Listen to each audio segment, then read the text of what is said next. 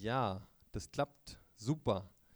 Ja, ganz, ganz lieben Dank. Schön, dass ihr hier seid ähm, bei unserem Surplus Talk. Ich hoffe, ihr hattet schon einen schönen Tag, habt noch ein bisschen Energie mitgebracht und ähm, ja, ich freue mich total. Ich bin ähm, super großer Fan von Menschen, die sich einsetzen für die Umwelt und für ja, eine enkeltaugliche Welt und ähm, dass wir ja da auch heute nach einem ähm, ja, Start ähm, nach dem Wochenende, dass wir gleich wieder abends uns Zeit nehmen für dieses wichtige Thema, wie können wir eine Zukunft gestalten, in der auch zukünftige Generationen hier leben können.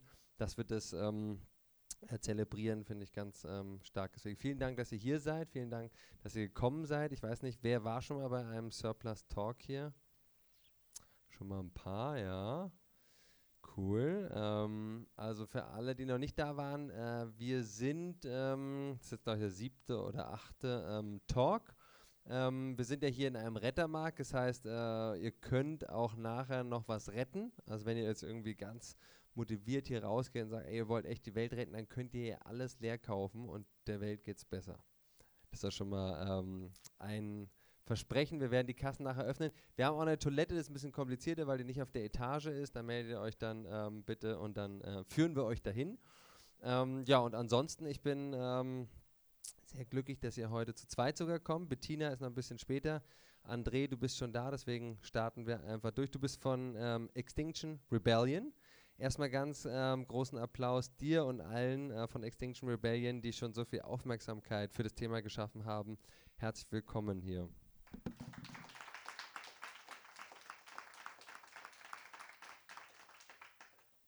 Ja, André, vielleicht kannst du äh, so kurz erstmal beschreiben, ähm, was, was hat dich quasi dahin geführt, ähm, ein Mensch zu sein, der sagt, ich möchte mich mit meiner Energie, mit meiner Zeit dafür einsetzen, die Zukunft zu gestalten, dass ja auch andere Generationen von uns Menschen ähm, sich noch entfalten können. Ja, danke. Ähm, also das war eine Kombination mehrerer Dinge. Es führte natürlich erstmal, braucht man so eine Erkenntnis dafür, dass das, wie es gerade läuft, nicht so geil ist. Die hatte ich schon relativ lange, aber was man noch braucht, um dann auch wirklich aktiv zu werden, ist so ein Gefühl, so ein Wirksamkeitspotenzial, dass man auch irgendwas erreichen kann.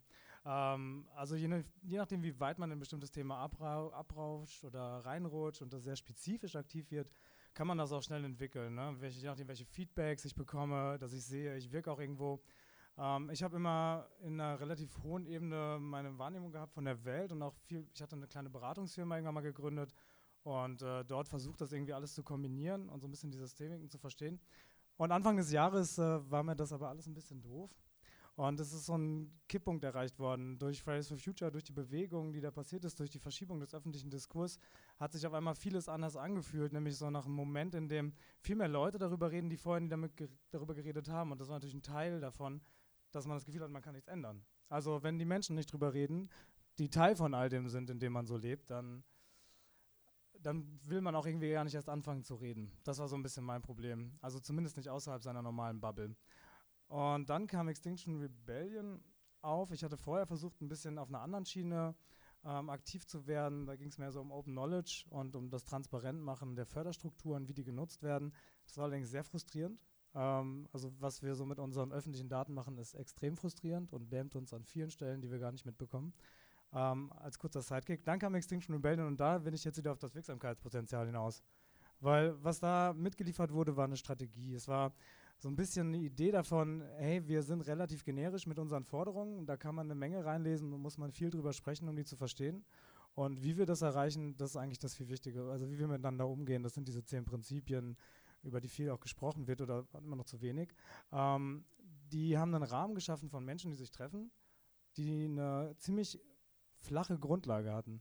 Und was mir dabei passiert ist, als ich mich damit beschäftigt habe nach dem zweiten und dritten Treffen, ist mir klar geworden, dass diese Grundlage, die da beschrieben wird, nämlich den Respekt vor den ökologischen Grenzen und äh, das wirklich auch zu beachten, also das ist das, was Hotel the Truth sagt, die erste Forderung und dem Menschlichen, also das, was die Prinzipien abdecken, ähm, diese Grundlage ist eigentlich das Einzige, was wir noch haben. Und das ist die Konstante, die wir nicht mehr verhandeln sollten. Und ich hatte das Gefühl, es ist die richtige Zeit dafür, um aktiv zu werden. Und dann bin ich aktiv geworden. Also, ja. Ja, voll cool. Ich muss jetzt kurz nochmal da nachhaken, weil ihr wurde 2018 in England gegründet oder ihr, ihr habt euch da gegründet und ihr seid dezentral organisiert und Fridays for Future, äh, Greta ist nach eurer Gründung mit dem Schild hingegangen und es war dann quasi wie so zwei Seelenverwandte, die einen so mit ein bisschen mehr zivilen Ungehorsam, die anderen, die machen ein bisschen weniger. Äh, oder also wie, wie war da auch so dieses zwei Bewegungen, zwei Strömungen, ähm, die da so entstanden sind und ähm, ja, beide ähm, mit einem Speed und auf der, auf der ganzen Welt. Wie, wie war da auch der, dieser Annäherungsweg? Ähm, also das war ja bestimmt nicht, am Anfang wusste man ja gar nicht, die Greta war ja am Anfang ganz alleine. Extinction Rebellion war ziemlich auch mit, mit wenig Personen am Anfang und wie hat sich das befruchtet gegenseitig? Wo waren da die ersten Touchpoints? Wie ist das, ähm, ja, wie hat sich das so entwickelt? Achso, ja, Entschuldigung, ich muss sagen, äh, ich weiß nicht, ob ihr alle am Start wart, aber wir waren 630.000 Leute, also wahrscheinlich auch du. Und also ich war auch da, war noch jemand da am Freitag? Die Mehrheit, mehr als sie beim Surplus Talk waren, das war ein gutes Zeichen. Ähm, genau, da, da waren ja auch, und da sei, seid ihr ja auch, und es würde mich total interessieren, diese Kombination und Entstehungsgeschichte von euch zwei starken Bewegungen. Also ich kann nicht so viel zu der Entstehungsgeschichte von Fridays for Future sagen, was jetzt so Insight ist. Ich weiß vielleicht ein bisschen was von außerhalb. Ich denke aber, äh, die Kontaktpunkte sind schwer zu erfassen, weil wie schon gesagt, das ist dezentral, also sowohl Fridays for Future als auch Extinction Rebellion ist äh, sehr dezentral und entsteht mehr oder weniger von alleine. Also was da hinausgetragen wurde in die Medien, ist ja erstmal eine Idee. Ähm, ich denke, die Fridays for Future Bewegung Greta Thunberg ist vor allem deshalb so stark, weil da eine Person war, die sich aufgeopfert hat, jeden Freitag da zu sitzen. Man kennt diese Bilder, wie sie dort alleine saß. Und dann ist das Feuer losgetreten. Äh, allerdings habe ich mich damit auch nicht intensiv beschäftigt. Ähm, ich weiß, dass Greta Thunberg, glaube ich, bei den ersten Protesten von Extinction Rebellion in London war. Ähm, aber das wäre jetzt auch keine Aussage, die ich absolut zuverlässig treffen würde. Zu der Entstehungsgeschichte von Extinction Rebellion, das ist so ein bisschen eine Besonderheit, weil das sehr lange konstruiert wurde. Also es wurde sich überlegt, was braucht diese Bewegung und ähm, da sind dann so Sachen wie das Framing, das Einheitliche, die Schriftarten, die Symbolik, die Farben, das ist alles vorbereitet worden, um eine relativ schnelle Verbreitung zu haben. Also es geht wirklich darum, möglichst zügig einen großen, eine große Menge an Menschen zu erreichen und einen Wiedererkennungswert zu geben. Ich meine, dieses Symbol ist unglaublich prägnant und das kann man einfach selber malen. Das ist alles taktisch, äh, wobei Fridays for Future nicht unbedingt taktisch ist, sondern eine krass emotionale Selbstaufopferung einer Person, die natürlich auch nach außen getragen wird und äh, sich man kann sich damit identifizieren, aber vor allem Schüler konnten sich mit ihr identifizieren. Aufgrund ihres Alters, aufgrund ihres Protestes, also die Form des Protestes, also das Ableiben der Schule, Verletzung der Schulpflicht, ähm, Extinction Rebellion ging da weiter. Ich meine, die Strategie, sich verhaften zu lassen und damit irgendwie Aufmerksamkeit zu kriegen, ist ja eine Strategie, die sich ableitet aus den Zielen, generell um erstmal weiter Reichweite zu haben. Ähm, und die Forderung, damit Druck zu, den Druck zu erhöhen. Ähm, es ist aber ein unmittelbarer ziviler Ungehorsam. Äh, genauso wie das der von, von Greta Thunberg war und von Fridays for Future jetzt jeden Freitag ist. Ich denke, das ist eine Parallele und Berührungspunkt. Sonst, ich meine, wir waren vorher noch viel mehr am 20.09., jetzt am 29.11. immer noch richtig viele. Ähm, dafür für das Wetter und für die Zeit auch unglaublich. Und ich glaube, dass gerade alle möglichen Bewegungen, die aus dem Boden stampfen und alle Menschen und Projekte, die auch andere Lebensarten umsetzen wollen, ob das jetzt Gemeinwohlökonomieprojekte sind, solidarische Landwirtschaften, erfahren gerade einen unglaublichen Zulauf. Und ich würde das immer ganz gerne eigentlich eher als so eine generische große Bewegung sehen, die da stattfindet. Und äh, wir sind in einem in einem Jahr. Wir reden ja jetzt die ganze Zeit von einem Jahr eigentlich, in dem alles passiert. In Deutschland hat sich der Ableger von Extinction Rebellion im April gegründet, jetzt ist November. Und es wurden unglaublich viele Leute angesprochen. Die Fridays for Future Bewegung, die ganzen anderen for Future Bewegungen bilden alle eigene Anknüpfungspunkte. Ich dachte, das wäre das Zeichen, dass ich zu lange rede, weil das passiert nämlich immer. ähm, und das ist eigentlich das, was, wenn man darüber redet, wo die Verknüpfungspunkte sind dann denke ich mal einfach in so einer Erkenntnis, dass jetzt gerade es nicht mehr so weitergeht. Und ich würde sagen, dass jeder dieser For Futures Bewegungen auch deshalb eine Existenzberechtigung hat, nicht weil in dem Feld die Lösungen gefunden werden, sondern weil in dieser Identifikation, die dort stattfindet, die Anschlussfähigkeit gegeben ist. Und dass jedem, der sich da gerade motiviert oder sehr vielen klar ist, dass das jetzt der entscheidende Punkt ist. Wir müssen die Menschen erreichen. Ähm, ja, ich kann noch ein bisschen ausholen, aber vielleicht hast du noch einen anderen Punkt nee, total äh, spannend. Ich würde dann noch einen Schritt vorgehen, weil du meintest, ja, ist alles quasi krass strategisch geplant und es geht um eine maximale Reichweite und ich bin da auch so. Also wir haben auch Surplus so ähm, dann irgendwann ist das so entstanden. Wir hatten das vorher ein bisschen anders designt und jetzt haben wir es ein bisschen schlichter gemacht, weil wir wollen auch Reichweite und Liebe und Grün natürlich, weil ähm, ja, es geht nicht nur ähm, um eine Welt mit ganz viel Herz, sondern es muss auch ähm, enkeltauglich sein. Ja.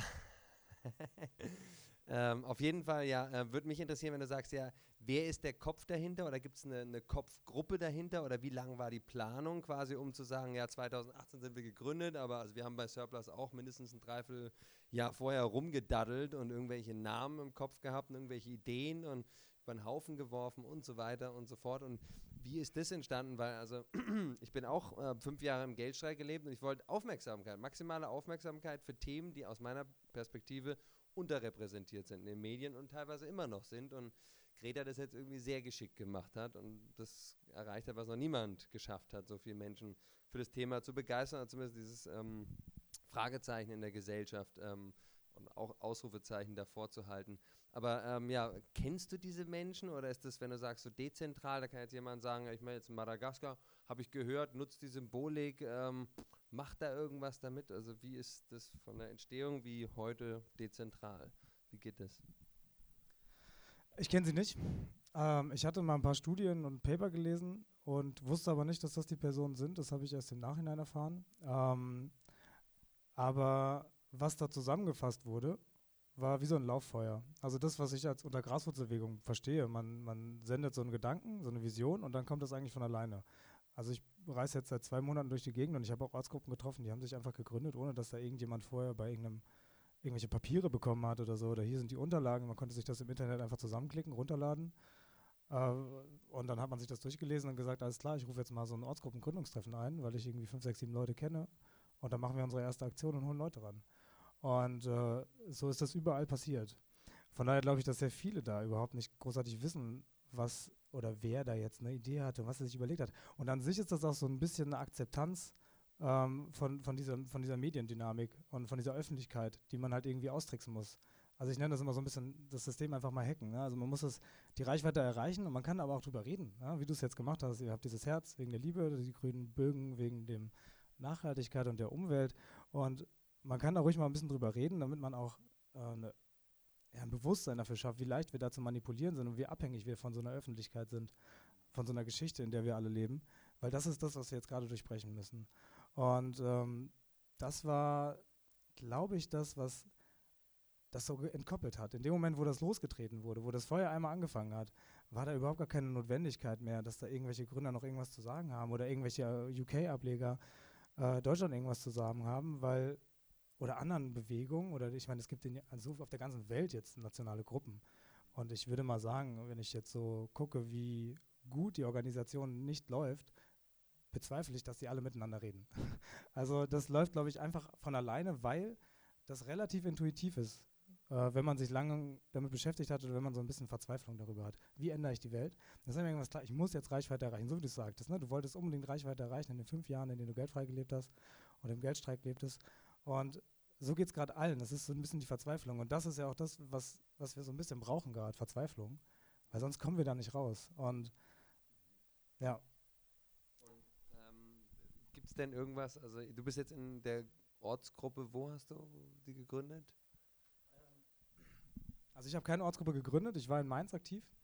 Ähm, bin auch immer noch ein bisschen mit Mainz verbunden, allerdings reise ich jetzt seit zwei Monaten, zweieinhalb Monaten nur noch durch die Gegend und versuche halt so ein bisschen überall mit reinzuhören und die Leute zu vernetzen. Und ähm, also es gibt ja nicht nur Ortsgruppen von Extinction Rebellion, es gibt ja auch überall Fridays for Future Ortsgruppen. Oft sind da sehr viele in Personen, in Personen in beiden aktiv ähm, und auch generell viele Klimaaktionsgruppen. Und ich versuche überall Menschen kennenzulernen ähm, und bin auch über Extinction Berlin ein bisschen nach Berlin reingekommen und habe hier mit Persönlichkeiten geredet. Ähm, und was ich da halt merke, ist, das ist das Widerstandsfähigste, dass die Menschen sich untereinander kennen und gemeinsam irgendwie eine Vision haben. Und gerade hat man den Effekt die letzten Monate, dass sich dort Ortsgruppen bilden, also Gruppen von Menschen, die irgendwie versuchen, was anders zu machen. Das heißt, sie versuchen, also haben jetzt beim für Extinction Rebellion als Beispiel genommen, in Berlin die Aktion geplant, durchgeführt und jetzt danach sind die immer noch zusammen und warten natürlich irgendwie auf das nächste, aber die treffen sich trotzdem wöchentlich oder zweiwöchentlich. Die warten auf das nächste, aber ihr seid doch das nächste, oder? Also, also ich meine, Oder, oder auf was wartet ihr da quasi? Genau darum geht's. Ja, auf was wartet man jetzt? Das fragen sich gerade alle. Viele machen auch ähm, und machen lokal was, versuchen auf Missstände hinzuweisen, versuchen mit ähnlichen Aktionen auch zivilen Ungehorsams. Dafür braucht man manchmal ein bisschen Masse, damit das auch wirklich wirkt. Man braucht aber immer Öffentlichkeit. Und das geht natürlich ein bisschen unter, weil wenn alle Ortsgruppen und auch alle Fridays for Future Gruppen, die machen auch unglaublich vielen zivilen Ungehorsam und blockieren und versuchen damit Aufmerksamkeit zu regenerieren und generieren, aber es geht ein bisschen unter. Und da ist, jetzt habe ich deine Eingangsfrage vergessen, weil du mich nochmal unterbrochen hattest. Was hast du vorher gefragt? Worauf wir warten. Ja, genau. Und das sollten wir nicht mehr warten. Da will ich darauf hinaus. Die letzten drei Monate bin ich durch die Gegend gegangen, um ein bisschen mit denen darüber zu reden, was für Bedürfnisse habt ihr jetzt eigentlich als Gruppe? Und da ist ein ganz wichtiges Thema, so wie du es jetzt hier aussagst, ne? anders leben. Also wirklich mal anders mit dem umgehen, wie wir leben. Ähm, da machen sich alle unglaublich viele Gedanken drüber und ich denke, da ist einfach eine Vernetzung extrem wichtig. Ja.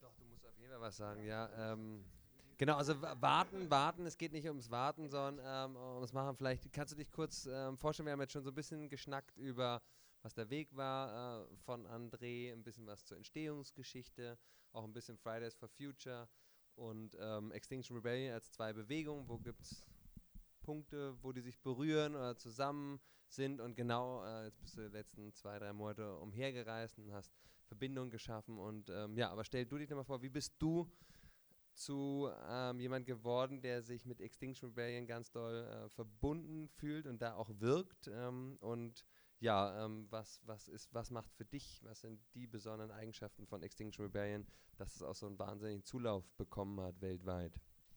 Ähm, hallo, erstmal, ich bin Bettina, ich bin wie André in der Politik AG und wir sind in der, hast du schon gesagt? Gut. wir sind in der Politik AG und in der AG Politikgespräche. Das bedeutet, äh, wir haben in den letzten Wochen ein paar Tage im Bundestag verbracht, was auch ganz spannend war, weil uns nach der Rebellionswoche auch einige Politiker eingeladen haben und dann haben wir mit ihnen gesprochen oder uns gestritten oder zugehört. Nein, gestritten haben wir uns nicht. Wir haben freundlich zugehört. Ähm, wie bin ich zu Extinction Rebellion gekommen? Also ich war eigentlich schon immer, ich bin Journalistin, also Autorin. Ich habe dich auch mal interviewt, vielleicht erinnerst du dich, das ist glaube ich zehn Jahre her. Es ist wirklich sehr, sehr lange her. so klein ist die Welt. Ähm, und genau, und ähm, ich habe schon immer politisch geschrieben und dann habe ich äh, äh, angefangen, mich in der Partei zu engagieren erst, weil ich dachte, dass man vielleicht was innerhalb der Politik verändern kann. Das hat mich so sehr frustriert, dass da nichts passiert ist und dass man auf sehr lahme und sehr dröge und eingefahrenen Wegen ist, dass als ich von Extinction Rebellion gehört habe im Sommer, ich sofort mir klar war, dass das der Weg ist, den man jetzt gehen muss. Ja. Und seitdem bin ich dabei. Und ähm, wa was ist für dich, also was, ähm, ich sage jetzt nicht, was an André gesagt hat, aber was ist für dich was sind die, was die Zauberformel? Ähm, warum? Es gibt ja nur wenige Bewegungen, die es schaffen, innerhalb so kurzer Zeit weltweit an so viel Bedeutung zu gewinnen oder so viel Aufmerksamkeit auch zu erregen, eben auf Themen. Und was glaubst du, was ist ähm, die DNA, die das möglich gemacht hat oder macht? Also ich glaube einerseits bei Extinction Rebellion ist, ähm, man kann leicht dabei sein, also man kann leichten Zugang dazu finden. Ich glaube, was ich auch was mich sehr angesprochen hat, ist die Gewaltfreiheit, dass man halt von Anfang an ganz klar ist, dass es eine gewaltfreie Bewegung ist, dass sehr viel Wert gelegt wird auch auf regenerative Sachen, also auch auf äh, dass man gut miteinander umgeht. Also für mich ist es halt viel mehr. Ne? Also für mich geht es jetzt nicht nur um die Verhinderung der Klimakatastrophe, sondern für mich geht es eigentlich darum, ein neues Gesellschaftsmodell zu leben. Und ich glaube, es geht vielen so die bei Extinction Rebellion sind. Also es ist jetzt nicht ein Ziel von Extinction Rebellion. Wir haben ja diese drei Forderungen, wie André auch schon gesagt hat. Äh, Achso, ähm, Tell the Truth äh, 2020 äh, sagt die Wahrheit über die Klimakatastrophe. Das ist Forderung Nummer eins. Forderung Nummer zwei ist äh, 2025 CO2-neutral werden. Weltweit. Weltweit. Act Now, genau, Act Now, zweite, genau, das ist die Forderung. Und die dritte ist Bürgerinnenversammlung. Also es ist eine Wiederbelebung der Demokratie. Nein, wir wollen nicht die Demokratie abschaffen, was ja alle immer gerne sagen, sondern wir wollen die Demokratie wiederbeleben durch Bürgerinnenversammlung, die quasi dem ähm, Parlament beige, äh, also die quasi als Beratungsorgane für das Parlament da sind. Die Idee dahinter ist ein bisschen, dass die Politiker ja immer sagen, nee, können wir nicht machen. Ja, die Wähler, die rennen ja dann alle weg und dann sagen wir, ja, ist doch super, dann haben wir eine Bürgerinnenversammlung und die hat das empfohlen, dann kann man als Politiker sagen, ja, ich habe es ja nicht entschieden, hat die Bürgerinnenversammlung entschieden. Das ist also so ein bisschen die Idee, dass man dieses Wahl, diesen Wahldruck da auch einerseits rausnimmt und andererseits auch eben über alle Gesellschaftsschichten hinweg repräsentiert die, die Bevölkerung. Ne? Also sie werden per Losverfahren dann gewählt und dass halt wirklich jeder die Möglichkeit hat, daran teilzuhaben. Und das ist halt für mich mehr, wenn man das jetzt weiterdenkt, als einfach, ähm, das heißt einfach, als eine Verhinderung der Klimakatastrophe. Und ich glaube halt, dass man das Klima und soziale Frage eben miteinander verknüpft sind und man das nicht ohne einander denken kann. Und das finde ich ist bei Extinction sehr gut repräsentiert. Und, und Tell the Truth, ähm, ist das jetzt, ähm, so, sagen wir ja, es gibt ja die meisten Wissenschaftler, also wie ich das verstehe, ähm, die sind sich eigentlich ziemlich einig und es gibt auch irgendwie die Scientists for Future, weiß nicht, ob es die auch mit Extinction Rebellion, ähm, Scientists for Extinction Rebellion oder ob es da auch so Untergruppen gibt. Die sind auch sehr nett, ja. Mit den Scientists for Future, ja. Aber das heißt, also die Truth, die ist ja, die ist ja irgendwie klar, oder? Also da, oder gibt es da irgendwie auch ähm, dann Abspaltungen, die sagen, ja, dann gibt es aber den Report und der sagt eigentlich mehr Dis und, oder gibt es da irgendwie Dissonanzen? Naja, also ich glaube, die wir hier alle sitzen, uns ist die äh, Truth vielleicht bekannt und wir lesen das auch alles, aber es gibt ja sehr viele Menschen, denen das nicht so geht und die auch sehr gerne, also ich sage das immer ganz gerne, ich glaube, wenn man den Leuten jetzt sagt, was wirklich mit dem Klima ist, das geht ja nicht nur darum, äh, dass man sich dieser Angst stellen muss, was da gerade passiert, sondern man muss ja auch, es ist ja quasi eine Identitätsfrage. Du sagst den Leuten ja indirekt auch, ihr habt jetzt irgendwie die letzten Jahre wirklich Scheiße gebaut. Der Kapitalismus, den ihr gelebt habt, hat unsere Welt zugrunde gerichtet. Und ich glaube, aus dem Grund wollen sehr viele das abstoßen und sagen, na, so schlimm ist es doch gar nicht, dann wird die Regierung doch was machen.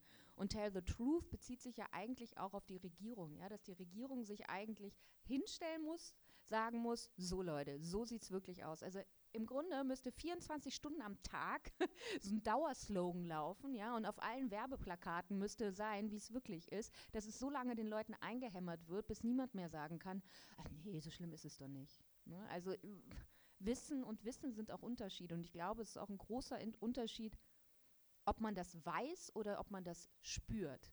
Also ich finde, André, wir haben da auch schon mal drüber gesprochen, es gibt diesen Moment, den hatte ich auch, also man liest und liest und man weiß, das passiert alles und dann gibt es diesen Moment, dass man aufwacht oder da sitzt und denkt, oh Scheiße. Und dann spürt man das. Man spürt wirklich, was das bedeutet.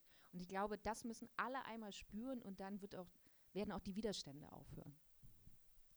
Ähm, vielleicht jetzt mal eine Frage an dich, André. Du kannst auch gerne was zu sagen, Bettina, aber du hast gerade Bürger und Bürgerinnenversammlung erwähnt. Ähm, ich weiß nicht, ob ihr alle schon euer Ticket habt ähm, für Olympia. Wir sind alle Olympia, Einhorn, Gründer, Waldemar und Philipp, die haben eine Vision und zwar, dass wir eben sagen, wir machen eine große Bürger- und Bürgerinnenversammlung. Ich glaube, am 12. Juni 2020 ist es. Ähm, ja, 90.000 Leute alle ins Olympiastadion und ähm, dann drücken wir da fleißig die Petitionen durch und werden auch spannende Inputs bekommen von Menschen, die zu verschiedenen Themen Ahnung haben. Fridays for Future Berlin war auch ähm, mit dabei und jetzt läuft gerade eine Crowdfunding-Kampagne. Ähm, ist natürlich schwierig, weil es kostet 1,8 Millionen Euro, ähm, das Stadion. Ähm, wie steht ihr dazu? Ähm, meint ihr, das ist so eine Bürgerversammlung, von der ihr träumt, oder ihr sagt, ja, von sowas sollte man lieber die Finger lassen? Was sind da eure, bzw. Extinction Rebellion ähm, Ideen oder gibt es sowas gar nicht, dass man sowas verallgemeinern kann? Also wir haben so ein paar Politologen, die sich mit deliberativer Demokratie, worunter Bürgerinnenversammlung fällt, deliberativ, deliberative Demokratie. Ähm, was ist die genaue Übersetzung? Also es ist ein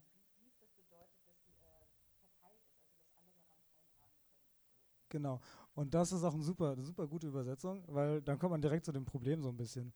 Also was ist das Problem? Ähm, ich würde das überhaupt nicht verurteilen, weil alles, was stattfindet, würde ich gerade erstmal begrüßen, solange irgendwas stattfindet, weil es muss auf jeden Fall was getan werden. Und ich würde mir nicht zuschreiben, zu wissen, was das Richtige und Falsche ist. Ähm, oh, aber es muss sich unterschieden, oder es muss unterschieden werden zwischen der Bürgerinnenversammlung, die Extinction Rebellion fordert, weil Teil der deliberativen Demokratie wäre, in die Breite getragen. Jetzt haben wir gerade ein bisschen das Problem, dass es eine Zugangshürde gibt. Also man muss ja erstmal nach Berlin fahren, man muss sich dieses Ticket im Zweifelsfall kaufen können, man muss die Zeit haben, da zu sein, man muss die also selber aufwenden aus seinem normalen Leben heraus. Und die, die Bürgerinnenversammlung, über die wir sprechen, hat da natürlich zwei ganz krasse Unterschiede. Zum einen ist sie einberufen von der Politik. Ähm, sie hat dann eine Ausarbeitung und das Ergebnis der Bürgerinnenversammlung wird dann die Legislative gegeben und ist natürlich auch irgendwie eine Richtungsanweisung für die Exekutive, ähm, die gerade im Amt ist. Das hätte die Bürgerinnenversammlung halt nicht, weil die komplett nur von dort kommt, also von dem Volk kommt, beziehungsweise von Bürgern, bestimmten Bürgern. Und genau das ist das Problem, es können nicht alle teilnehmen die Idee, wenn das ausgerufen wird und instanziert wird über den Staat, dann sollen halt auch Leute entschädigt werden dafür, dass sie da hinkommen. Sie sollen die Reisekosten bezahlt bekommen, die Unterkünfte, Verpflegung von Kindern und was auch immer für Ausfälle stattfinden. Das ist ein ganz wichtiger Punkt, weil sonst kann ich nicht dafür sicher, nicht sicherstellen, dass alle Schichten wirklich vertreten sind in einem äh, Verhältnis, in dem sie auch unsere Bevölkerung repräsentieren und das ist so ein bisschen das Problem, was ich an dieser Bürgerinnenversammlung sehe. Gleichzeitig finde ich es aber richtig geil, dass man mit 90.000 Leuten eine Petition nach der anderen durchhauen kann. Das ist halt auch richtig sexy. Also ich würde es halt nicht unbedingt Bürgerinnenversammlung nennen, wenn ich den Namen zu entscheiden hätte. Aber das habe ich nicht. Ähm, deswegen wäre es mir einfach nur lieb, dass man die Unterscheidung trifft. Ja, genau. Ich, also für mich, ich finde es super, aber es ist keine Bürgerinnenversammlung im Extinction Rebellion-Sinne, sagen wir so. Es ist eher eine Petitionsversammlung, oder?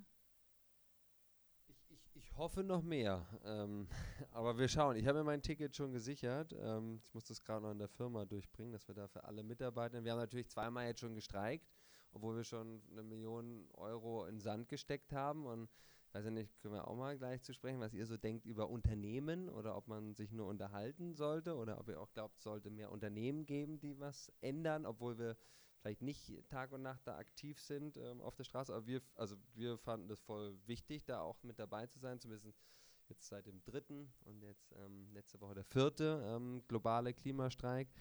Aber genau, ja, wie, wie, wie seht ihr das? Ähm, Extinction Rebellion möchte einen Wandel in der Gesellschaft, möchte ähm, ja, so, ja, eine enkeltauglich nachhaltige Welt, aber auch sozialer. Und wie, wie steht ihr da ähm, zu, zu Firmen, sag ich mal, erstmal allgemein und dann zu Impact-Startups, sozialen Firmen, also Social Businesses oder weiß nicht, gibt es ja verschiedene Begriffe. Ähm, was sind da eu eure Meinung?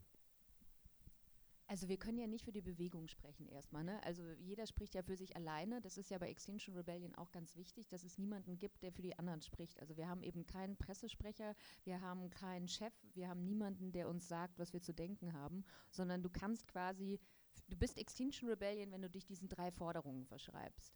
Also das ist halt auch basisdemokratisch. Ne? Deswegen, wenn wir jetzt was sagen, ist es halt immer, ähm, in, was wir entdecken. Ich persönlich finde äh, mit Unternehmen, mein großes Problem ist ein bisschen, dass ich das Gefühl habe, ähm, also ich bin einfach gegen eine Wachstumsökonomie und bin für Postwachstum und deswegen ist für mich äh, ich war letztens auch nochmal auf so einem Symposium, da ging es um grünes Wachstum. Auch das ist Wachstum. Also das ist halt das Gleiche in grün, aber trotz alledem, der Planet hat auch dieses Wachstum nicht mehr. Deswegen bin ich eigentlich eher für eine Umstellung der Wirtschaft auf Recycling oder wie ihr es macht, weißt du, dass Sachen wiederverwertet werden. So, ähm, deswegen bin ich da so ein bisschen kritisch, weil ich nicht weiß, ob das dann nicht eine andere Form von grünem Kapitalismus ist. Aber das ist meine persönliche Meinung. Ja, das ist eigentlich auch ungefähr meine Meinung, also meine Grundhaltung. Ich sehe ja so ein bisschen das Problem mit dem Anspruch darin, dass es dann direkt so skaliert, weil ich glaube, wir finden keine gleichartige Lösung. Ähm, wir müssen gerade so ein bisschen, also ich habe einfach das Gefühl, wenn man jetzt ein Unternehmen plant, dann müsste man viel zu kurzfristig planen, als dass das in dem Sinne noch ein Unternehmen wäre. Weil alles, was langfristig geplant ist, ist so linear in die Zukunft geplant. Und wir haben ja die absolute dringende Notwendigkeit, so viel von unserem Leben umzustellen, dass ähm, die Projektionen von dem, unserem Umsystem, was wir jetzt gerade sehen, was wir dann als Planung hernehmen, äh, zwangsläufig zusammenbrechen müssen. Und dann bewege ich mich in die Situation, dass ich das erhalten muss, wovon ich diese Planung gemacht habe. Das heißt, eigentlich müssen wir unternehmerische Tätigkeit genauso wie unsere ganze Planung von unserem Leben viel kurzfristiger denken, um reaktionsfähig zu bleiben. Und das ist so ein bisschen das Problem, was ich mit Unternehmen habe. Ähm, aber ich habe jetzt nicht den, auf dem Schirm wie diese ganzen Impact-Startups und ich kenne nicht so viele, dass ich da jetzt äh, eine abschließende Meinung drüber machen will. Aber wenn man das bedenkt, dann äh, kann man als Unternehmen, wenn man das als Struktur begreift, natürlich auch immer eine Veränderung in der Art und Weise, wie Menschen zusammenleben, darstellen. Also wenn ich eine Sola wie als Unternehmen begreife, okay, klar, auf jeden Fall, weil sich da eine Struktur bildet. Aber ich glaube nicht, dass man eine Idee hat, die dann zündet und sich verbreitet und skaliert. Dafür ist die Zeit ein bisschen vorbei.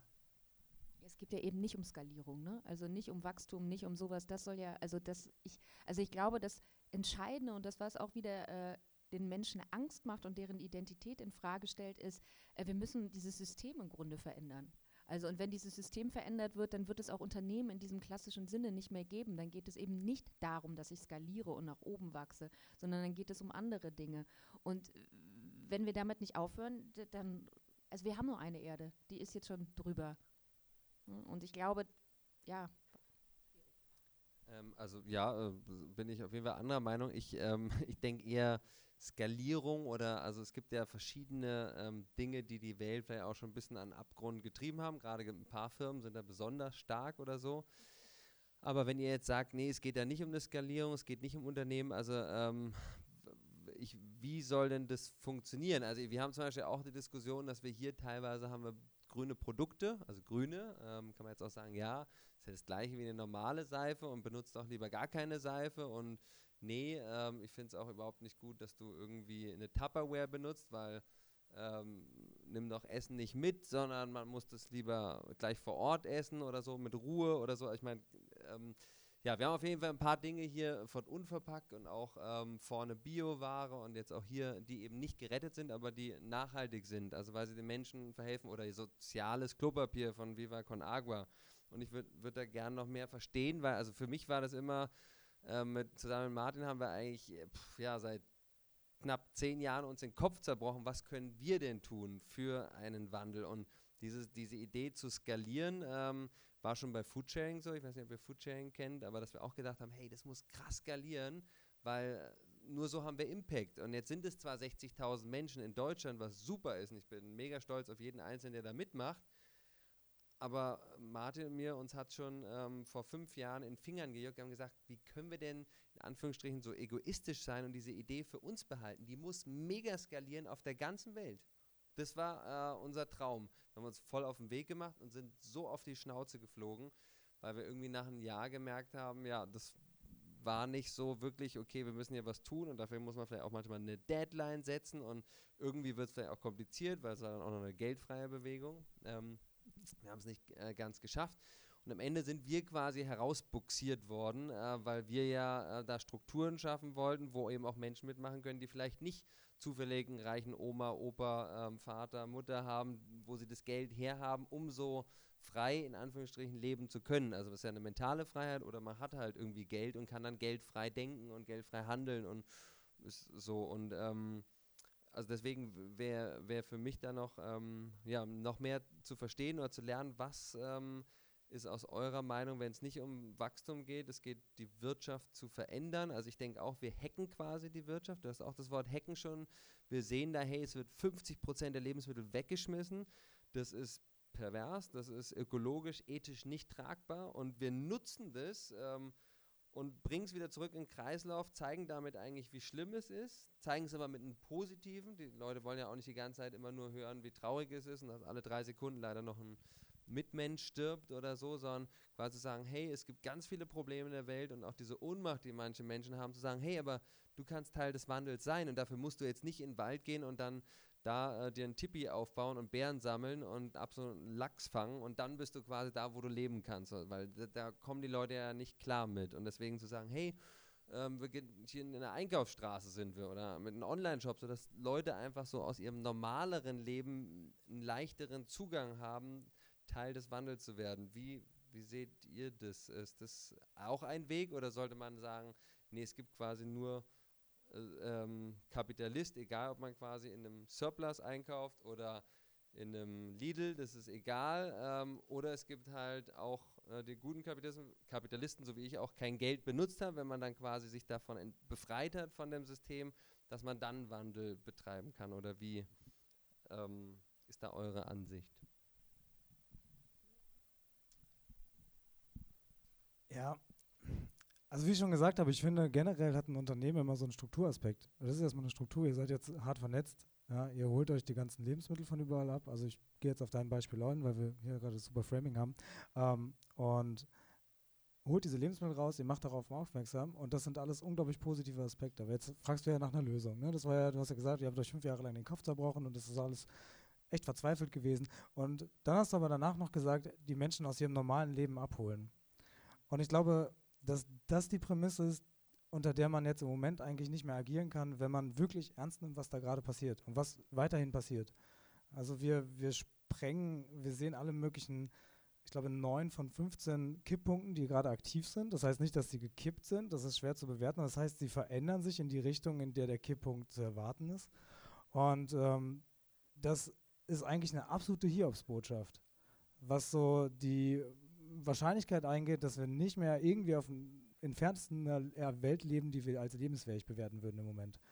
Und gleichzeitig sehen wir hier die ganzen Veränderungen und wir haben einen unglaublichen Absatz von SUVs, die werden immer mehr gesteigert. Es ist eigentlich wahnwitzig, was gerade passiert. Also es passt überhaupt nicht zusammen.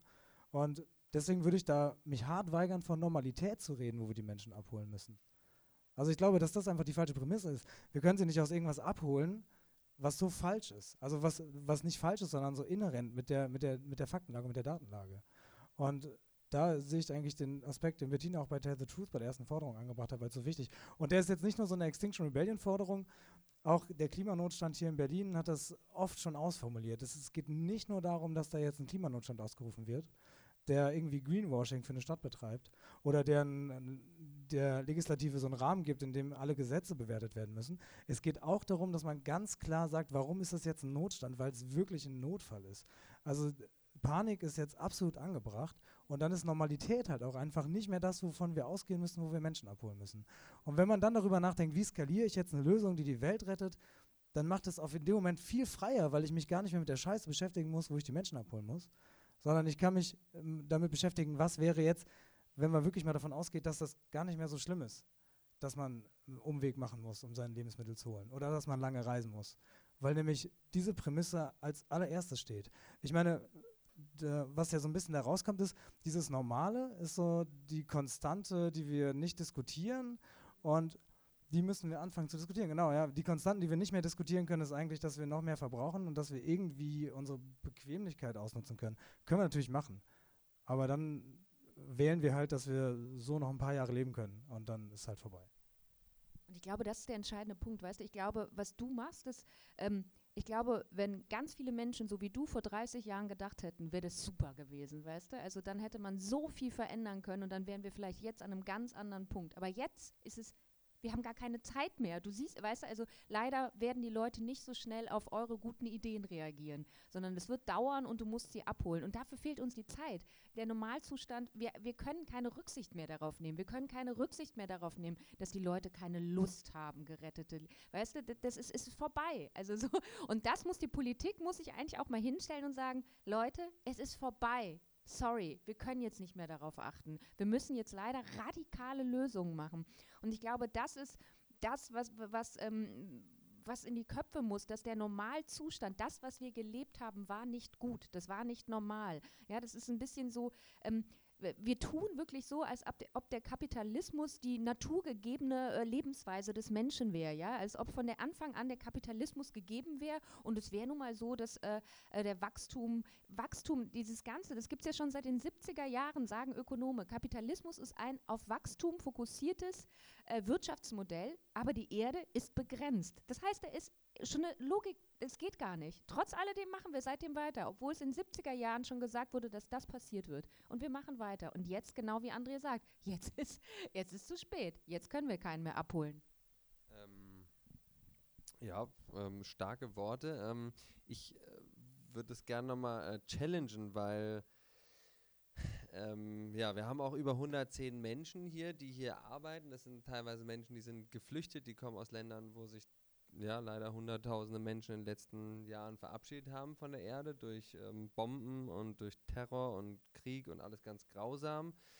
Ähm, wir haben aber auch Menschen hier, die einfach so irgendwie in der normalen äh, Welt so äh, leben halt, ähm, die bei uns arbeiten. Ich zähle mich da auch dazu, dass ich, ich bin ganz normal. Ich habe auch schon gesagt, ich war Kapitalist auch in meiner geldfreien Zeit, weil alles ist Kapitalismus. Also ob ich nur einen Euro in der Tasche habe oder nicht, äh, ob ich was aus der Tonne klaue oder im Laden klaue oder ähm, irgendwo verdient habe, mir damals, ich bin halt ein Kapitalist, ich hab, arbeite halt in diesem System an der einen oder anderen Ecke oder Schmarotzer. Also die Leute haben immer gesagt, ich bin der Schmarotzer. Naja, wir sind alle Schmarotzer. Also wir schmarotzen uns hier so durch auf Kosten von anderen Spezien und Generationen, aber das, das sind wir halt so.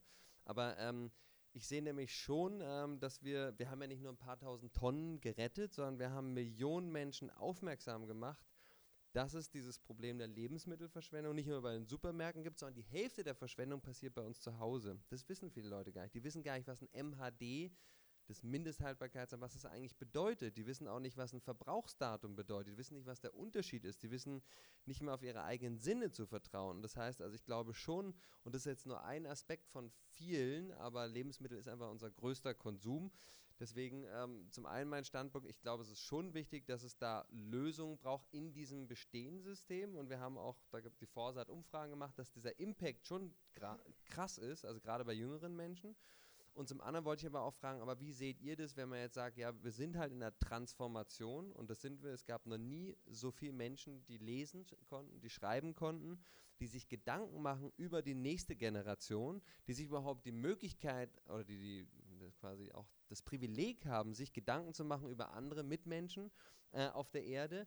Es gab noch nie so viele Menschen, die sich freiwillig vegetarisch ernährt haben, nie so viele Menschen, die sich freiwillig vegan ernährt haben, nie so viele Menschen, die überhaupt äh, meditieren, Yoga machen etc. Also ich glaube, wir sind gerade in der pff, mega krassen, ex exponentiellen Wachstumsphase vielleicht auch zusammen als Menschheit. Und natürlich ist auf der anderen Seite, alle anderen Kurse gehen nach oben. Also Kurse was die Zerstörung, Kipppunkte und so weiter. Aber ich glaube, gleichzeitig ist eben schon auch so ein Kipppunkt in der Menschheit da, also kritische Masse, ähm, dass wir auch schon irgendwo merken, ja, allein, dass jetzt schon, weiß nicht, ja, sieben Millionen letzt vor zwei Monaten auf der Straße waren, gab es ja auch noch nie. Also das heißt, da passiert ganz viel. Und wie würdet ihr das sehen, diese Transformation, ähm, wenn ich aber jetzt noch hier arbeite? Ich habe dann immer den Mitarbeitenden gesagt haben, ja, nee, wir können ja nicht unseren Werten untreu werden, wenn wir jetzt hier Produkte verkaufen, die nicht gerettet sind oder so. Ich gesagt, ja, aber äh, du kaufst doch trotzdem noch bei irgendeinem Milliardenkonzern ein. Ja, dann kaufst doch lieber bei uns, Alter. Wir machen das doch irgendwie hier ein bisschen schöner und nicht irgendwie für irgendwelche Shareholder Value, äh, wo irgendjemand was verdient oder so weiter, äh, sondern zu sagen, hey, wir sind alle Teil des Systems, warum kann man das dann nicht zu sagen, ich sage ja nicht, dass Extinction Rebellion Fridays for Future nicht braucht. Ich glaube, es braucht so viel mehr noch von all dem. Aber ich verstehe nicht ganz, wenn ihr sagt, ja, nee, ist eigentlich zu spät. Also sollten wir lieber zumachen und wir sollten allen sagen, die jetzt hier arbeiten oder auch happy sind, dass sie überhaupt endlich mal einen Job haben in Deutschland, ein Teil der Gesellschaft werden. Nee, ähm, ich habe jetzt gelernt von Extinction Rebellion, äh, ihr müsst alle einfach zeigen, dass es nicht mehr normal ist. Und was, was soll, also ich dieser konkrete Ansatz, was soll ich denen jetzt sagen? Soll ich sagen, ich, mein, ich gehe jetzt in die Insolvenz, kann ich morgen anmelden, so ungefähr? Und dann, was ist die, die Message, die ich denen mitgebe? Weil ich verstehe das ja, dass ihr sagt, ja, ist nicht normal, aber was können wir als Brücke quasi, wie wir diese no neue Realität, in der alles harmonisch enkeltauglich ist, wie können wir die spannen? Ja, also diese Idee oder die, die Grundhaltung, es ist jetzt zu spät. Ähm, die kam ja als Antwort auf die Frage, wie man so generell skalierende unternehmerische Konzepte macht. Und die haben immer so was losgelöstes von der Zeit. Und ich glaube, was jetzt gerade passiert, ist extrem wichtig. Auch das, was ihr macht, ist extrem wichtig, weil das, wie du sagst, die Aufmerksamkeit lenkt. Ähm, es verbindet Leute zusammen hinter dieser Idee und hinter einer positiven Motivation, was zu verändern. Und das ist genau das Richtige und Wichtige, was jetzt gerade passieren muss. Ähm, Eva von Reneken, Neken, Neken, Neken glaube ich, das ist eine Philosophin, relativ junge, die hat ein Buch geschrieben, das heißt Praxis und Revolution. Und darin äh, definiert sie Praxis als etwas, was passiert ähm, und wie wir untereinander miteinander agieren. Und Revolution in dem Kontext betrachtet, dass sobald eine Revolution stattfindet, ist es kein singulares System, Moment, wo auf einmal alles anders ist, sondern wo Praktiken, die vorher schon da waren, auf einmal zu den neuen Ankerpraktiken wurden. Und ich glaube, deshalb ist es extrem wichtig, dass es sowas gibt. Die Frage ist nur, mit welcher Prämisse plane ich das jetzt? Plane ich das jetzt, um in diesem System was Geiles zu machen oder plane ich jetzt einfach nur ähm, auf eine kurze Sicht? Das habe ich ja eben schon mal betont, ne? dass ich sage, ich will jetzt irgendwie die Lebenswirklichkeit von Menschen, konkreten Menschen mit meinem Vorhaben, mit meinem Unternehmertum, mit meiner Struktur, die ich da schaffe, verändern. Ich will die Aufmerksamkeit auf was Besonderes setzen. Das zu machen, ist nicht unbedingt etwas, was ich damit abwiegen muss, ob ich jetzt sage, es ist ein bisschen zu spät, die Leute aus dem Normalen abzuholen. Ich glaube, was dahinter versteckt ist, ist so ein bisschen der Disrespekt vor dem Normalen. Äh, Maya Göbel hat gesagt, jetzt ist auf jeden Fall nicht mehr die Zeit für zu kleine Ideen. Und das ist so ein bisschen was, was da auf der anderen Seite, so von der anderen Seite mal angeschaut, diese Problematik. Wenn man jetzt eine Idee hat, dann auf jeden Fall machen. Auch gerne, aber ich habe immer das Gefühl, Unternehmen die, das ist glaube ich auch das, was du so als Gefühl ausgedrückt hast in der Eingangsfrage, was wir von Unternehmen halten, die sind immer so eingebettet in die Wirtschaftsstruktur und die wollen immer mit den Incentives und mit den Bewertungskriterien konkurrieren, die die anderen haben. Wie viel habe ich verkauft, wie viel habe ich Durchsatz gehabt, wie viel Gewinn habe ich, habe ich, kann ich, bin ich rentabel, kriege ich die Miete, kriege ich den Zuspruch für den Kredit. Und ich glaube, davon muss man sich einfach ein bisschen lösen. Das ist so der unternehmerische Teil dieses Normals, von dem ich sage, das muss man einfach ein bisschen, jetzt ist einfach zu spät dafür, das noch als äh, wie kriege ich das jetzt geil gehackt, sondern ich muss wirklich versuchen, auf ganz vielen Hochzeiten gleichzeitig zu tanzen. Auf der Öffentlichkeit, dass ich da irgendwie Aufmerksamkeit bekomme mit meinem Unternehmen oder dass ich wirklich Lebensrealität mache, dass ich gleichzeitig aber nicht untergehe, irgendwie noch nicht direkt aus dem Laden geräumt werde und meine Mitarbeiter bezahlen kann und ich mir was zu essen kaufen kann, auch wenn das jetzt gerade von einem milliardenschweren Unternehmen kommt aber das gleichzeitig immer auch kommunizieren, ne? dass ich mit dem Konzept, was ich hier verkaufe, jetzt nicht die Welt retten möchte, weil das ist Heuchlerei und Heuchlerei ist genau das, was uns in dieser Normalität gefangen hält. Und ich glaube, es geht, ne, um nochmal, also es geht ja auch, das ist ja auch so ein Grundsatz von Extinction Rebellion, wir beschuldigen ja niemanden, also no blaming, weißt du, es geht nicht darum, wie du gerade gesagt hast, ich bin genauso, wir sind alle Teil dieses toxischen Systems, niemand ist schuldig, wir sind alle schuldig, aber ein bisschen geht es auch darum, was wir ja auch von der Politik quasi fordern, dass man sagt, äh, jetzt ist so ein Zero, weißt du, du machst einmal so, äh, wir, wir, nicht jetzt immer so du, du, du, dies, nicht immer dieses Feindbild, weißt du, die bösen Politiker, die bösen so und so, sondern dass man sagt, okay, jetzt ist der Punkt, wo wir alle mal Zero machen und jetzt starten wir alle nochmal ganz von vorne, von neuem durch, weißt du, weil ich meine, ich habe auch lange genug in diesem System gelebt und bestimmt genug dazu beigetragen, dass dieser Planet so ist, wie er ist. Also ich bin da auch nicht, also es gibt keinen weißen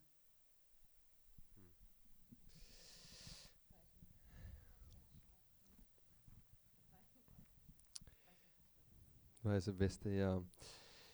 Ja, ähm, ähm, äh, hat jemand Höhe der Löwen geschaut? Ja. Ist auf jeden Fall sehr spannend für mich als jemand, der, äh, ich versuche es ja, ich versuche ja nur, aber quasi, ähm, dass ich da ja die gleiche Kritik von ähm, denen da abbekomme wie, wie von euch. Auf jeden Fall, ja, pf, ähm, ich, ich, äh, ich, ich, äh, nee, ich kann es echt, ich kann es niemandem recht machen. Aber ähm, gut, ähm, ich habe hier noch ein paar Fragen. nee, ist ja, äh, ähm, das ist spannend. Ähm, und zwar, ich gebe ja immer wieder Leute, ihr hattet am Anfang ein bisschen drüber gesprochen, die, die glauben nicht the truth. Also die sind davon überzeugt, dass der Mensch, der kann ja gar nicht irgendwie das Klima verändern und das ist ja totaler Humbug und das ist irgendwie so eine große Verschwörungstheorie. Ähm, was habt ihr da für, für Taktiken oder so? Weil vielleicht kennt irgendjemand so jemand? Also nur zwei, drei? Okay, cool. Geht ja nicht nur um die, die sagen, es gibt das gar nicht. Ne? Also es geht ja auch, auch der ICCP-Bericht, der hat ja in seinen äh, Berechnungen äh, Erfindungen, die es noch nicht gibt, ja, um diese 1,5 Grad, wie wir die erreichen können. Also es geht darum, einfach mal auch den Leuten zu sagen, das, was wir berechnen, wird gerechnet mit Erfindungen, die es noch nicht gibt und die nicht gefördert werden. Also das, es geht gar nicht darum, Klimaleugner nur, sondern auch Leute, die das glauben, das Ausmaß klar zu machen. Ja, das ist ähm, quasi noch ein obendrauf gelegt, weil ähm, das ist ja quasi IP, also IPCC, ähm, diese hohe Gre ICCP, ICPP, ja, äh, dieses hohe Gremium von der UN. Ähm, aber jetzt gehen wir mal quasi nochmal von dem ganz einfachen Klimaleugner aus, ähm, der vielleicht äh, nicht mal der UN glaubt, obwohl das quasi noch äh, auch schon die halbe, ähm, nicht nur die halbe Wahrheit ist aber habt ihr da irgendwelche Taktiken entwickelt oder so? Weil ich weiß manchmal gar nicht, ich meine, äh, ich muss ganz ehrlich sagen, ich bin manchmal so, dass ich da nicht mal die Diskussion anfange, weil ich so ungefähr meine Energie nicht verschwenden möchte, weil ich weiß, ich habe schon ein paar Mal mit den Menschen diskutiert und da kommt dann nur so ein sowas nicht so Schönes rüber und dann denke ich mir lieber, hey, äh, dann quatsche ich lieber über irgendwas Schönes mit dem Menschen und äh, bin ich wieder im Clinch. Und habt ihr da irgendein Hilfsmittel, ein Werkzeug oder irgendwas erfunden oder, weiß nicht, kopiert oder also ich würde jetzt sagen, wir haben kein Werk, äh, wie, dass wir über Emotionen gehen, ist, glaube ich, unser Werkzeug. Ne? Also Extinction hat ja sehr viel, vielleicht kennt ihr das auch, diese rote Brigade oder so, die das Blut äh, aller Arten, die aussterben und der Menschheit. Also das sind solche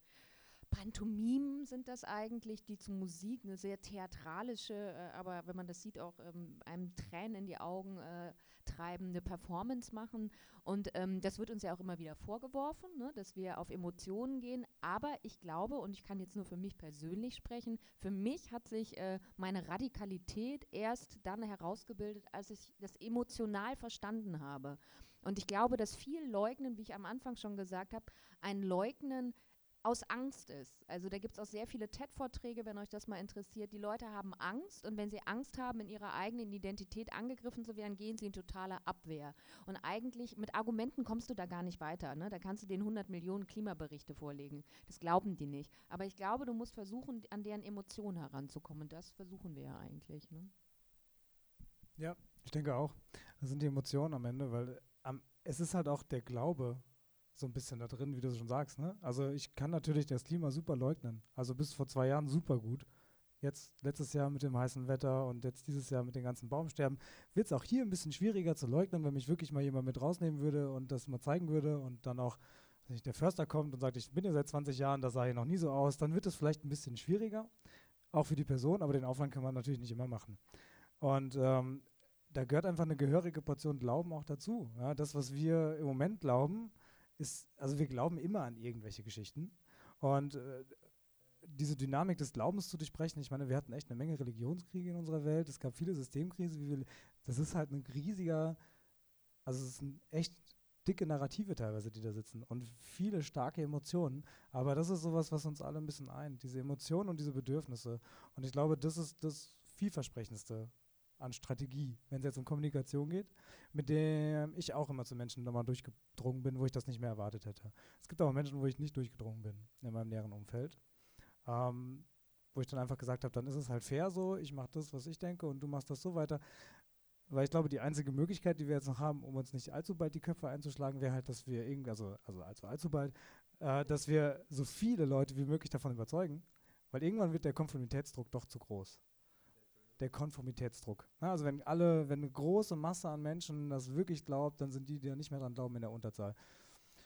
Vielleicht gibt es Menschen, die nur so zu überzeugen sind. Das kann sein. Aber ich glaube, wenn man sich wirklich mit der Zeit und mit dem Aufwand auf einen Menschen einzugehen und seine eigenen Ängste, die damit zusammenhängen mit den Erkenntnissen, mit dem Glauben, das man hat, was jetzt inzwischen auch belegbar ist vor Ort, durch die Wissenschaft, durch Menschen, die daran gearbeitet haben, der IPCC sind ja auch Menschen, ähm, wenn man da wirklich das schafft, da so eine Nahbarkeit hinzubekommen, dann ist da jeder Mensch auch in der Lage, das zu akzeptieren. Ne? Aber dann ist er in dem Moment auch nicht mehr alleine. Und das ist natürlich was, was die Angst ziemlich befeuert, dass halt im Moment ziemlich viele Menschen auch einfach alleine sind, gerade auf den Ebenen. Genau, weil ähm, also ich glaube, dass irgendwie das Wetter sich irgendwie ändert und es kälter oder wärmer oder so weiter wird. Das sind ja schon die meisten sich einig, ähm, aber dass das eben quasi nichts mit uns zu tun hat. Wie kämen wir darauf, so arrogant zu sein, dass wir das Klima ändern könnten, wir Menschen? Also gibt es da, weil ähm, solch, also quasi überspitzt gesagt, dann mache ich jetzt nicht einen Reigentanz, weil in der Waldorfschule wird er jetzt Eurythmie machen, so, genau, dann steigen die Emotionen, aber quasi irgendwas, habt ihr da äh, Erfahrung, ähm, wie, wie man da dann die Emotionen weckt oder die, quasi dieses, diesen Glauben vielleicht schafft, dass wir doch so mächtig sind, dass wir die Erde kaputt machen können, zumindest für uns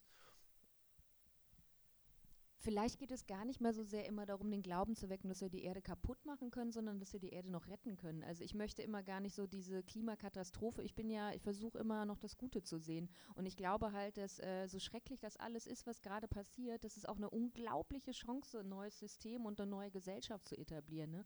Und auch was du tust, ne? also nicht, wir sind nicht die Höhle der Löwen, das ist richtig und wichtig und das ist total toll. Was ich glaube, worum es mir und André nur geht, ist, dass es einfach, dass es einfach ähm, dass es einfach so krass ist, dass jetzt gravierendere Maßnahmen getroffen werden, was nichts damit zu tun hat, dass es nicht richtig ist, was Menschen wie du oder die unverpackt Leute machen, sondern dass es darum geht, dass jetzt einfach noch viel krassere eingegriffen werden muss. Darum geht es, glaube ich, viel mehr. Das hat gar nichts mit äh, falsch oder richtig zu tun, sondern einfach, dass es jetzt sehr so dringlich ist oder dass einfach noch viel mehr da reingegriffen wird. Und ich glaube, wenn man den Leuten ein neues Narrativ geben würde, ja, also es ist halt immer schlecht zu sagen, das Narrativ, an das du jetzt glaubst, ist die Klimakatastrophe und es wird echt scheiße und die Erde wird doof. Wir brauchen halt ein gutes Narrativ und das gute Narrativ ist eine neue Gesellschaft. Und genau wie du gesagt hast, äh, es gibt mehr Leute, die Yoga machen, die meditieren, die sich besser ernähren wollen, weniger arbeiten. Wenn wir weniger konsumieren, arbeiten wir weniger. Wir sind seltener krank. Wir haben mehr Zeit für unsere Freunde. Es gibt auch gute Nachrichten. Und ich glaube, wenn man daran das den Leuten gibt, sind sie vielleicht auch bereit, ihre Angst loszulassen. Daran glaube ich ganz feste. Ähm, haben wir noch fünf Minuten? Ähm, genau, dann ähm, habt ihr auch ähm, hier in Berlin ganz schön Rabauts gemacht oder so weiter. Was ist quasi ähm, das effektivste Mittel jetzt? Ähm, das ist ja eine Message, vielleicht jetzt auch irgendjemand da draußen, der das irgendwo in Deutschland sieht und so, ihr habt jetzt viele Erfahrungen gesammelt, so, wo könnt ihr sagen, so, ey, wenn du das machst, bist du auf jeden Fall im Knast und die Presse schreibt darüber, so ungefähr. Also irgendwas Einfaches, Simples, ohne dass man dabei hops geht oder so ähm, und was irgendwie bewiesenermaßen funktioniert. Im Bundestag festkleben fände ich immer noch gut, ja. Also vielleicht machen wir das demnächst, aber, aber das klappt also bestimmt. Reingehen, reingehen und dann festkleben halt, ne? Als Besucher reingehen, festkleben. Mit Sekundenkleben? Nee, nee, da gibt es ja extra Kleber. Dann kann man uns gerne eine E-Mail schreiben. ähm, ja, sowas Konkretes hätte ich da jetzt gar nicht. Also die Frage ist, äh, was ja ganz witzig ist, in Berlin hat die Polizei ja ganz klar versucht, niemanden einzusperren und so wenig Leute wie möglich irgendwie so zu behandeln und also in die Gesa zu stecken oder abzutransportieren. In die Gefangenensammelstelle, das ist der Ort, wo du hingebracht wirst, äh, wenn davon auszugehen ist, dass du eine Straftat begangen hast oder äh, das prozessiert werden muss, wenn es viele sind. Ähm, und weil das ja von vornherein, ne, das ist ja ein bisschen die provokante Frage, das war ja Strategie, ja, damit Aufmerksamkeit zu generieren. Und ich glaube, das war so ein bisschen eine Abwägung von denen. Ähm, von daher würde ich auch sagen, man muss halt vielleicht einfach ein bisschen Grenzen überschreiten, wie zum Beispiel den Bundestag. Das ist eine Bannmeile. Da darf man keine Demonstration machen. Äh, da hat man natürlich direkt eine andere Situation und dann wird man auch abgeführt. Ähm, aber ich glaube, dass da schon mit Besonnenheit erstmal einem entgegengeschlagen wird, weil und das ist eigentlich ein positiver Aspekt, dass im öffentlichen Diskurs ja schon ein absolut valides Thema ist, darüber zu reden und sich dafür einzusetzen. Die Art und Weise, wie man sich dafür einsetzt, mag immer zur Diskussion stehen. Aber es wird jetzt nicht mit harter Hand die ganze Zeit durchgegriffen. Deswegen fände ich das auch ein bisschen schwierig, da zu sagen, ja, man muss jetzt mindestens das und das machen, damit man jetzt auch in den Knast kommt, weil dann provoziert man das halt auch nur noch mehr. An sich kann man das auch positiv sehen. Ähm, die Frage ist aber, wie kriegt man jetzt trotzdem diese Aufmerksamkeit hin? Oder wie erschafft man eine Zwangslage äh, für die Politiker, was ja auch ein Aspekt dieser ganzen Blockadesituation war. Äh, ist schwer zu sagen. Also, ja, Kleber. Ähm, und das kann man ja dann öfter machen und ja, aber bevor sich jemand festklebt, bitte einmal bei uns ein Aktionstraining machen, damit man über, also weil wir haben immer Aktionstrainings und da wird dann über deine Rechte aufgeklärt, wie der Kleber funktioniert, wie man den loslösen kann. Es wird einmal auch ein Buddy zur Seite gestellt. Das heißt, also es ist auch so, dass wenn man, falls man dann feste genommen wird, kommt jemand, bringt dir einen Kaffee, holt dich ab, sorgt für dich und so. Also wir haben da schon ein sehr gut funktionierendes System, deswegen jetzt bitte nicht einfach rausgehen und äh, ja, guter Hinweis. Es wird aber kein Buddy zur Seite gestellt, sondern Buddy sollte man einfach haben. das ist, geht jetzt vielleicht ein bisschen weit, aber generell ist halt die Struktur, wie man agiert, eigentlich eines der entscheidendsten Punkte. Also, dass man, äh, es ist eine freie Bewegung, es ist eine basisdemokratische Bewegung. Wir vermitteln zwar Informationen über rechtliche Rahmenbedingungen, aber wie die Menschen dann da zusammen agieren, das sollen sie einfach autark selbst entscheiden. Und dafür gibt es halt Strukturen. Und der Buddy ist einer, der einfach wichtig ist, weil das kann echt stressig sein, wenn man mit der Polizei konfrontiert wird und wenn man verhaftet werden muss. Und dafür ist es einfach wichtig, dass man nicht alleine ist. Und dafür gibt es halt verschiedene Strukturen. Ein Buddy, eine Gruppe von Menschen und all diese Inhalte, das ist Teil des Aktionstrainings. Wir stellen den aber nicht zur Verfügung, also kommt einfach mit mehreren Leuten. Das wollte ich hinaus. Und das Aktionstraining kann man sich das auch streamen? Da muss man schon hin. Aber es gibt ja in jeder Stadt eigentlich eine Extinction Rebellion Gruppe. Also kann man gucken auf der Facebook-Seite und da gibt es ja verschiedene Ortsgruppen. Ne? Also eigentlich findet ständig irgendwo ein Aktionstraining statt. Es ist einfach nur gut, ne, wenn man einmal dahin gegangen ist. Und ich würde auch eigentlich prinzipiell den Leuten immer empfehlen, also wir haben verschiedene Aktionslevels. Äh, ich würde sagen, erstmal Demo, dann wegtragen lassen und dann festkleben. Ne? Also das ist halt so das Höchste. Also weil es ist schon krass, wenn man weggetragen wird. Ne? Also das muss man auch schon mal aushalten, dass einen so Polizisten wegtragen und festkleben. Muss man auch überlegen. Also ich bin nicht der Festkleber, ich bin eher der Festketter. Ich würde Kleben komisch finden. Aber ja, das muss man sich halt schon überlegen letzte Frage, dann geben wir hier ähm, Raum äh, für Fragen aus dem Publikum. Festkleben heißt jetzt die Haut festkleben, die Hand. Das löst sich nach einer Weile von alleine ab oder man kann es halt auch ablösen. Aber mhm. es kann halt auch sein, dass die Polizei in London hat das auch schon gemacht. Und das würde ich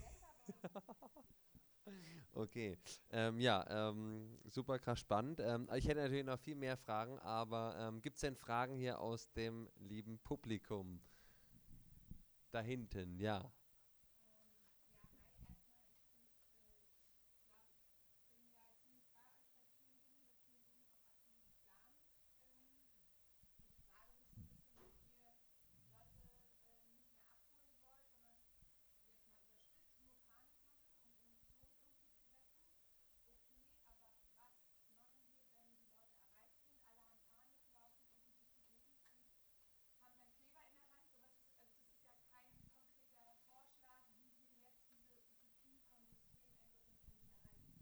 Nur kurz nochmal sagen, genau, weil ähm, das Mikrofon nimmt es ja auf für den Podcast und im, für die Sendung. Ähm, ja, genau, was jetzt, alle laufen jetzt mit Kleber rum, wie soll das funktionieren? Ein paar Sachen siehst du genauso, ein paar siehst du nicht genauso. Ähm, wie soll das konkret ablaufen, ähm, wenn dann Panik ähm, existiert in der Gesellschaft? Ähm, so. Mehr oder weniger.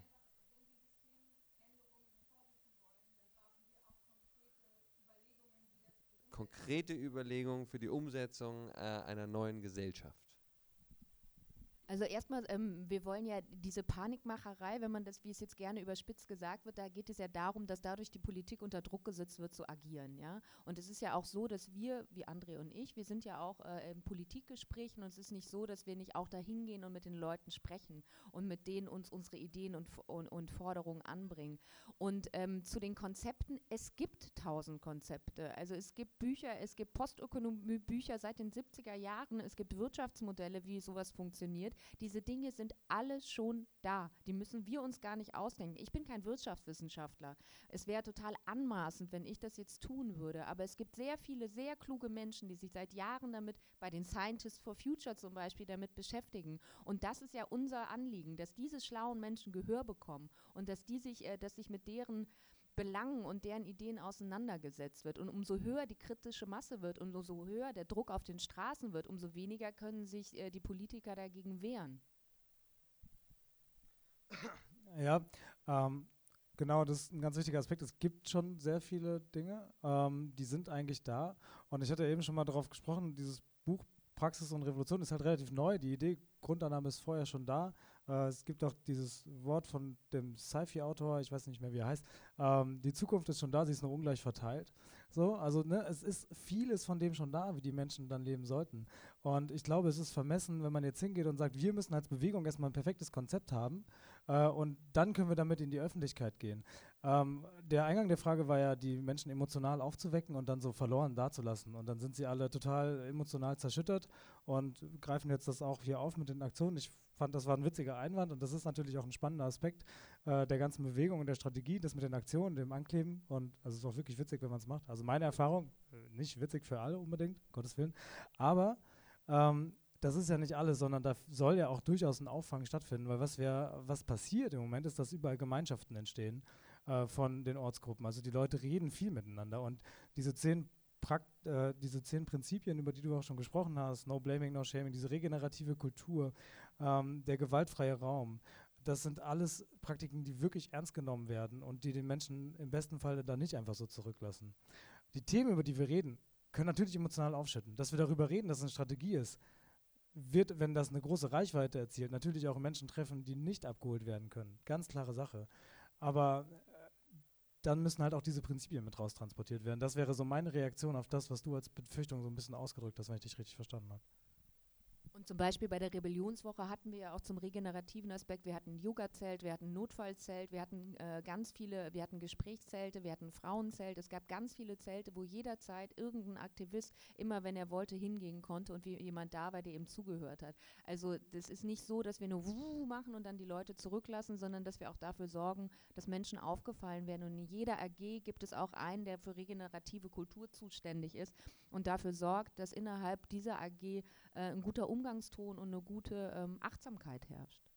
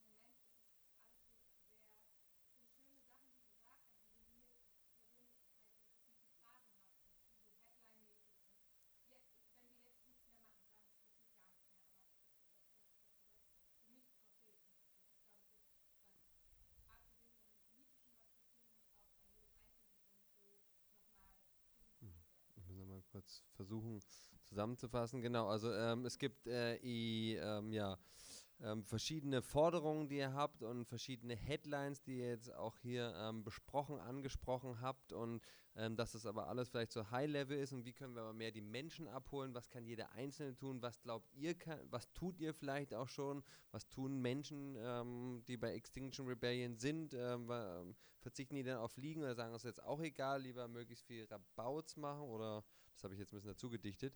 Ähm, aber die Frage, ähm, genau, was, was gebt ihr den Menschen mit und wie seht ihr das mit ähm, noch mehr abholen, die Normalos?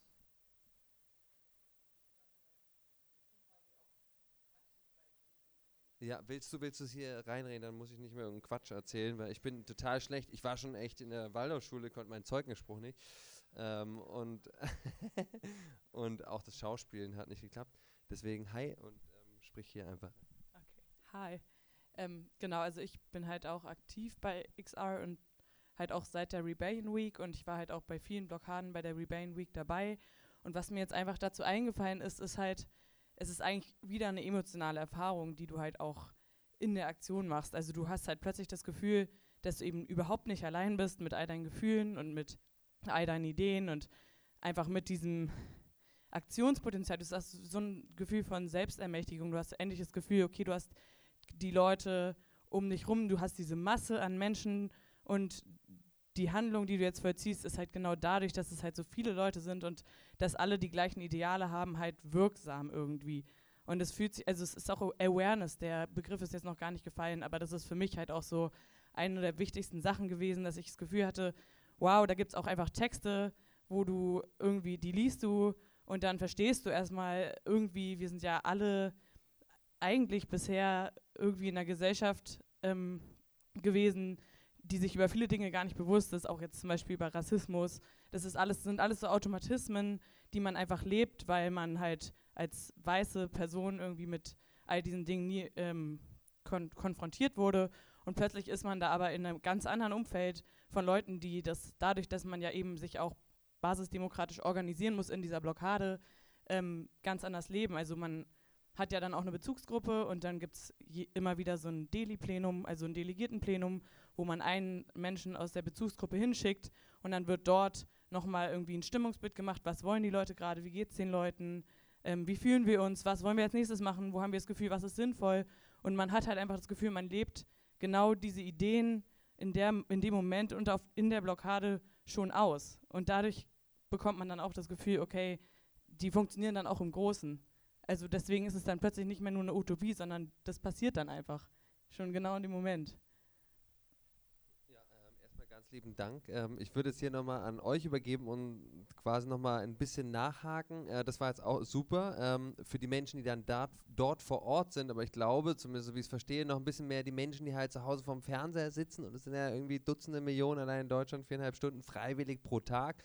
Die Leute, ganz normal arbeiten und so quasi, die jetzt nicht in dem täglichen Plenum oder in einer Bezugsgruppe waren, sondern die da nur halt, wenn überhaupt, über die Medien schon mal irgendwas mitbekommen haben. Und ja, dieses Abholen, so wie ich dich richtig verstanden habe, ähm, wie können wir die Menschen noch mehr quasi auch zu ähm, Menschen ähm, bringen, die Lust haben, die Welt zu verändern und diesen Wandel voranzutreiben.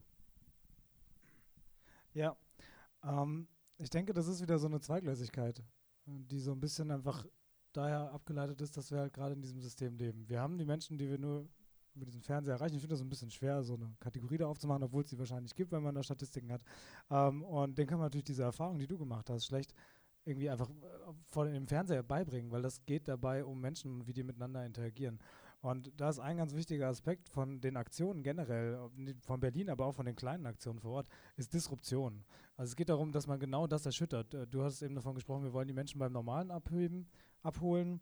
Äh, das ist genau so ein Ding, dieses Normale nicht mehr zu respektieren und ein bisschen in Frage zu stellen, weil es halt so falsch läuft und dann durch die Disruption einen Raum zu erschaffen, in dem die Menschen sich auf einmal gezwungen sehen, sich umzuorientieren.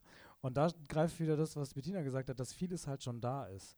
Ne, also die wirklich abzuholen mit einer klaren und konkreten Vorgehensweise, was sie jetzt als nächstes tun sollen, ist ein Schritt zu weit, weil das wieder diese Linearität hat von wie wollen wir jetzt gerade ableiten, wie wir dann leben wollen und dann mache ich dir einen Plan, wie du da hinkommst.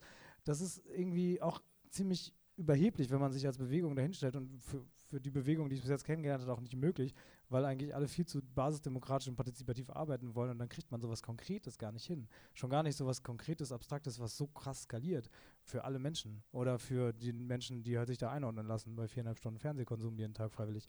Ähm, sondern was ich erschaffen muss, weil ich sagte, das ist ein Schritt zu weit, ich muss erstmal diese Disruption schaffen und dann genau diesen Raum, den du erfahren hast. Ja, dass ich Wirkmächtigkeit habe, dass ich meine Umwelt wirklich verändern kann ich, ich weiß nicht, aber wenn ich vor die Tür gehe, dort wo ich lebe, dann kann ich das doch einfach mal verändern mit den Menschen in meiner Umgebung. Und ich glaube, dass ein ganz wichtiger und einzig notwendiger und möglicher Schritt jetzt gerade in Anbetracht der Zeit ist, dass ich raus vor die Tür gehe und sehe, dass mein Nachbar genauso verzweifelt ist wie ich. Und zwar alle Nachbarn. Und erst dann habe ich wirklich diesen Freiraum, in dem ich mir jetzt mal Gedanken machen kann, was ich ändern möchte. Und dann kann ich mich umgucken, was gibt es schon für Arbeiten über, wie können wir anders leben, Postökonomie, äh, Kreislaufwirtschaften. Wie kann ich das hier konkret umsetzen? Was sind überhaupt die Bedingungen? Ähm, und diese Fragen zu stellen, wird, glaube ich, erst in dem Moment wirklich machbar und nahbar für die Menschen, wenn diese Disruption erfolgt ist. Wie die Disruption in großskalierbar zu machen ist, weiß ich nicht, aber ich fand den, die Ideen, die die letzten Monate umgesetzt wurden, nicht schlecht. Und es sind auch erst ein paar Monate und ich bin gespannt, was jetzt noch kommt. Uh, und ich hoffe, dass sich viele Menschen dafür zusammenfinden werden, aus allen möglichen Bewegungen, um genau das zu erzeugen, nämlich ein Momentum, in dem all diese Ideen, das, wie wir zusammenleben, das mit dem ganzen Yoga, diese Achtsamkeit gegenüber sich selber, gegenüber anderen, dass das wirklich Verbreitung findet. Und auch unsere Elterngeneration vielleicht irgendwann mal darauf kommt. Ja? Weil ich meine, ich finde noch ganz wichtig, was André gesagt hat. Ich glaube, was ganz schwierig ist und womit ich auch immer wieder kämpfe, aber wir denken halt sehr linear. Wir denken immer, so muss das jetzt sein und dann kommt das und dann kommen die mit dem Plan und dann laufen wir dem. Und genau das funktioniert aber nicht mehr. Es, wir wollen, und genau das, darum geht es auch bei Extinction Rebellion. Und ich glaube, deswegen ist es sehr schwer zu verstehen manchmal. Es gibt keinen Linearen. Wir wollen das alle zusammen machen. Wir wollen die Menschen selbst ermächtigen, dass sie Teil dieser Gesellschaft sind und alle an dieser Veränderung teilhaben. Und das funktioniert nicht, wenn man sich mit einem Plan Plan dahinstellt, sondern das funktioniert nur, wenn wir das alle gemeinsam machen. Und ich finde, was geben wir den Menschen? Wir geben dem das Gefühl, dass sie politisch aktiv, dass sie an dieser Gesellschaft teilhaben können. Das, was man seit Jahrhunderten nicht mehr hatte. Ich finde, was Größeres kann es gar nicht geben. Also. Noch jemand eine Frage? Ich überreiche es jetzt einfach. Das ist mir noch einfacher. Also ich fand auch super, was ihr gesagt habt und bin auch bei vielen bei euch. Jetzt gerade hast du gesagt, so hat jeder das Gefühl, er kann politisch mit dabei sein und auch was verändern. Ich war auch bei der Woche dabei, war in der Siegessäule, habe auch diese Plenum mitgemacht und sowas. Äh, was ich da einfach nur viel gemerkt habe, dass für vieles war einfach, ja, ich bin jetzt Teil irgendwas, aber ich setze nicht selber für mich um. Also es hat jede, nicht jeder bei sich selber angefangen, sondern es war ein cooles Gefühl, irgendwo bei einer Rebellion mit dabei zu sein. Aber wo fängt denn, also es muss ja jeder trotzdem bei sich anfangen und das habe ich sehr wenig da gesehen äh, bei diesen Veranstaltungen. Da fehlt es mir halt auch bei XA, dass da halt, das ist zu groß. Das sind alles tolle Visionen und das soll sich ja auch was verändern und da stehe ich auch hinter. Aber es muss ja auch irgendwo jeder anfangen und ich finde, da sollte XA auch ein bisschen irgendwie den Weg mitgeben, was man tun kann.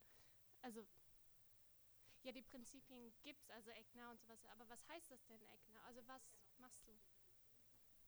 Cool, also ich würde jetzt erstmal ähm, so, ähm, ja genau, mit, mit, mitgeben noch mehr konkret und es gibt noch mehr Prinzipien.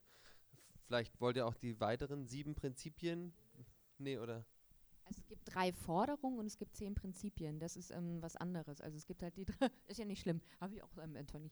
Es gibt drei Forderungen, es gibt zehn Prinzipien und diese Prinzipien sind ja bestimmte Verhaltensregeln. Und wenn man sich an diese, also was regenerativer Umgang, wie geht man achtsam mit anderen um. Und wenn du so willst, also ich bin selber ein Yogi, das sind eigentlich äh, so yogische äh, Patanjalis Verhaltensregeln, wie man mit sich und seinen Menschen und seiner Umwelt umgeht. Und wenn man die wirklich ernst nimmt, dann impliziert das, dass du nicht viel konsumierst, dass du mit anderen achtsam umgehst, dass du gewaltfreien Umgang hast. Aber natürlich können wir als Bewegung niemand dazu zwingen, an diesen zehn Prinzipien. Nee, aber ich meine, es gibt die. Ich glaube, vielleicht stimmt es, dass es nicht gut kommuniziert wird. Das ist vielleicht ein super guter Punkt von dir, dass man vielleicht noch mehr, ich habe das auch tatsächlich schon gedacht, dass man ab und zu mehr darauf hinweisen sollte. Aber diese Prinzipien, Regeln oder ich weiß nicht, was sind, das gibt es auf jeden Fall und die versuchen wir ja auch zu leben. Wir versuchen das, wenn man wirklich viel mit XRlern sich umgibt, spürt man, dass die Menschen genau das leben.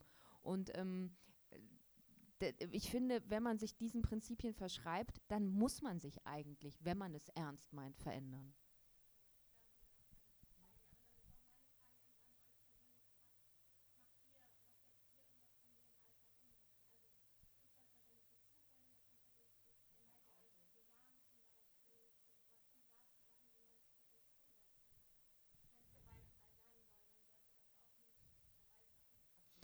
Definitiv, ja.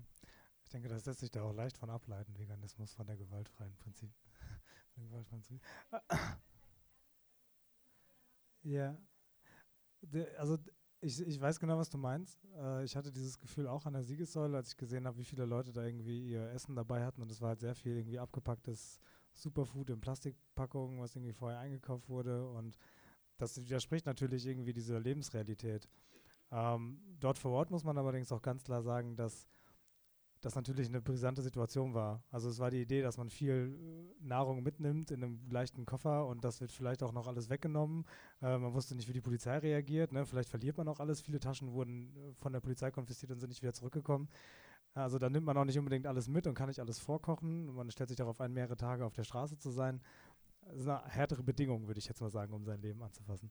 Ähm, es passiert allerdings relativ fast schon hundertprozentig. Also ist, ich kenne wenige, die nicht vegan sind äh, in den Kreisen, die sich dort wirklich aktiv beteiligen. Und es wird immer eigentlich, wenn gekocht wird, vegan gekocht. Und da ist auch schon so ein bisschen Druck und es wird vor allem viel drüber geredet. Und das finde ich eigentlich am wichtigsten. Und äh, du hattest anfangs gesagt, dass man da so als Bewegung konkreter äh, werden muss, was so, wie ändere ich mein Leben?